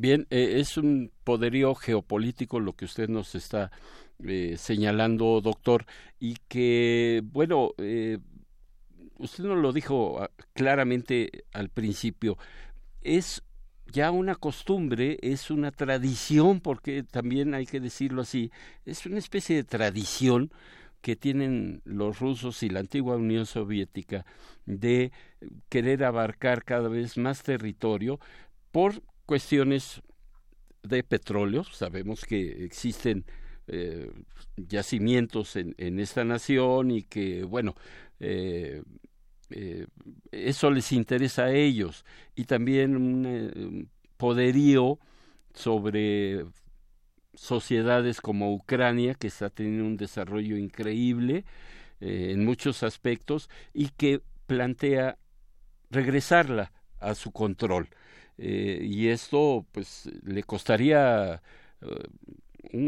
tendría un costo político económico social frente a lo que opinan sus eh, vecinos, en este caso los europeos, y que pues lo están manteniendo a raya. ¿Cree que, que el señor eh, Vladimir Putin eh, continúa con esta dinámica de me expulsaste a ciertos diplomáticos, ahora yo voy a hacer lo propio con los tuyos. Eh, ¿Seguirá esta, esta dinámica, doctor? Eh, es, es, es bastante previsible. Yo no creo que al nivel de todos los países que, salvo otra vez que quiera él mostrar el nivel de resistencia y poner a prueba la resistencia de las de los países que expulsaron a sus diplomáticos. Mi lectura tiene es que eh, entrando en un diálogo directo eh, con eh, Gran Bretaña, con Reino Unido, eh, buena parte de las demás acciones pudieran eh, ser eh, de menor gravedad. Yo quiero suponer que, por dar un ejemplo, eh, Australia, que también ya expulsó diplomáticos, pudiera también tener una réplica de parte de Rusia, pero para efectos de Gran Bretaña, yo esperaría eh, un acercamiento. Yo sí creo que va a haber alguna expulsión de diplomáticos, no sé si sea para todos los países, que ya son bastantes que han expulsado diplomáticos, pero sí algunos de los más representativos. Y yo quiero pensar que hay buena parte de la de la baja de la baja de la baja en la presión eh, que hay en, en, el, en el mundo en la actualidad en este tema creo que va a pasar por el diálogo con Gran Bretaña y que el nivel de expulsión masiva de diplomáticos que sí ha pasado con Rusia no creo que vaya a pasar con el caso de Gran Bretaña y quiero suponer que en los próximos días habrá un acercamiento y algún tipo de entendimiento pensando de cara a un a la clarificación de estas investigaciones del envenenamiento que como todos sabemos van a quedar en cierto tipo de promesas no cumplidas, pero creo que el acercamiento está bastante en este momento. El enfrentamiento directo no es ni conveniente ni para Putin ni para eh, para May en, en Gran Bretaña y, y, para ningún país en el sistema internacional y creo que todo va a acabar en un tema de una conciliación que no necesariamente va a dejar conformes a todos. Pues doctor, le agradezco muchísimo que haya recibido la llamada de Prisma RU, un tema interesante que está territorialmente eh, ubicado eh, muy lejos de, de, nuestro país, pero que, que es importante y que debemos tomar en cuenta porque también ahí se incluye, por supuesto, a, a, todos los países de la OTAN que tienen el poder, repito, económico, bélico, de muchas formas en el mundo, eh, a nivel global, ¿no? Y que pues eh, nos ha dejado en claro muchos de los aspectos que a lo mejor no entendíamos o no sabíamos respecto a este enfrentamiento diplomático. Yo le agradezco que haya recibido nuestra llamada, doctor. Muy gentil, muy buenas tardes. Buenas tardes. Hasta luego. Queremos escuchar tu voz. Nuestro teléfono en cabina es 55 36 43 39. Porque tu opinión es importante, síguenos en nuestras redes sociales, en Facebook como Prisma RU y en Twitter como arroba PrismaRU. Relatamos al mundo. Relatamos al mundo. Bueno, y es, es momento de pasar a esta sección con Amanda de la Garza. Ella es la curadora adjunta del Museo Universitario de Arte Contemporáneo de la UNAM y en esta ocasión nos hablará sobre la exposición Al final del trabajo del artista sudafricano Simon Gosh que se encuentra en el eh, en el ex Teresa Arte actual.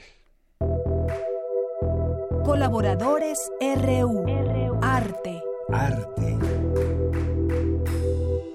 Hola, ¿qué tal? Buenas tardes a todo el auditorio. Pues eh, hoy traigo una nueva colaboración en esta semana de Semana Santa.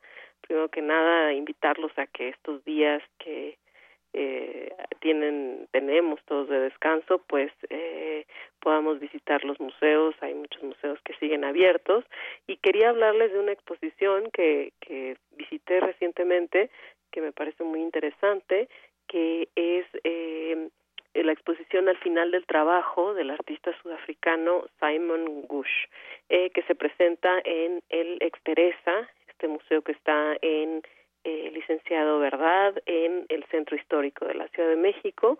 Y bueno, esta exposición me pareció sumamente interesante porque aborda una problemática común a este mundo eh, postindustrial, es decir, este mundo en el que se habla del posttrabajo, de eh, la forma en que los sistemas de producción eh, eh, han cambiado en el mundo y eh, a través de, de varios videos de, de videoinstalaciones, eh, Simon Gosh aborda precisamente eh, en, centrándose en el caso de Sudáfrica, pero por ejemplo la representación de eh, los trabajadores de eh, negros en el apartheid, o sea, en la historia reciente de Sudáfrica, así como el papel, digamos, de, de la minería eh, y que ha representado en términos históricos para Sudáfrica.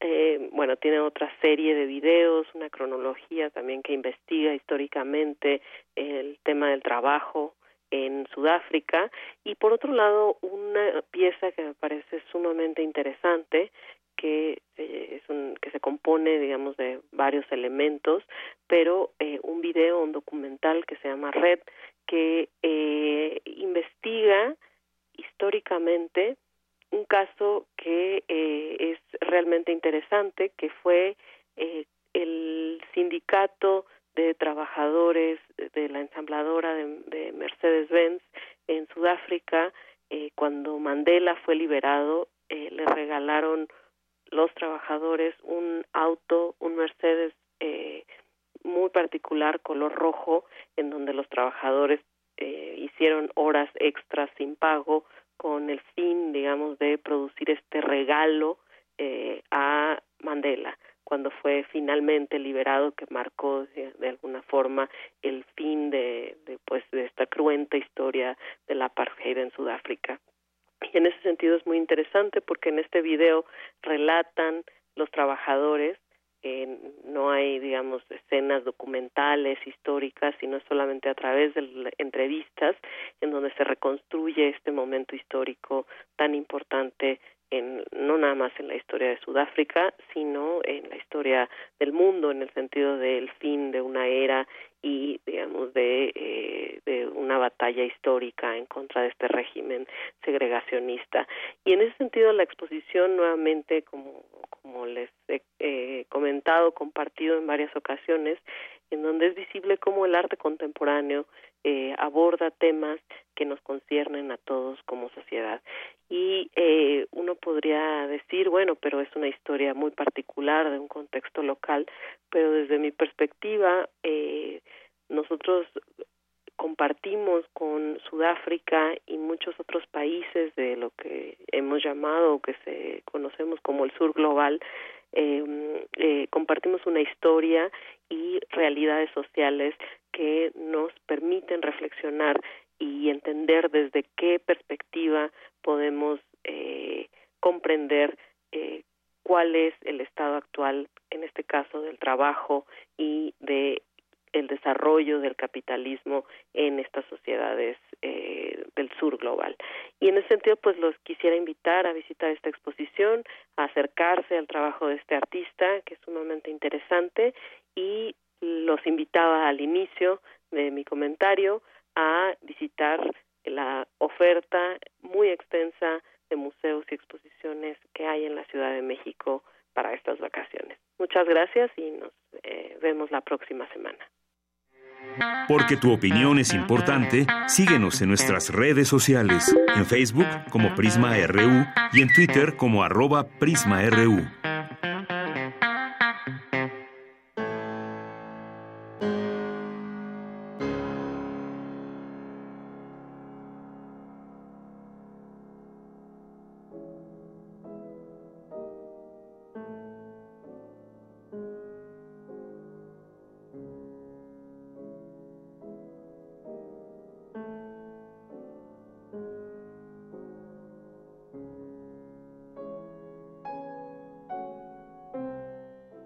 Un día como hoy, pero de 1943, murió el pianista y compositor, eh, además director de orquesta, Sergei Rachmaninov.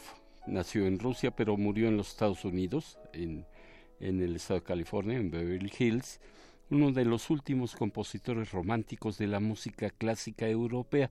Su obra más conocida es la que estamos escuchando, Preludio en Do sostenido menor, y que la dejaremos de fondo para despedir nuestro espacio Prisma RU. Hasta luego.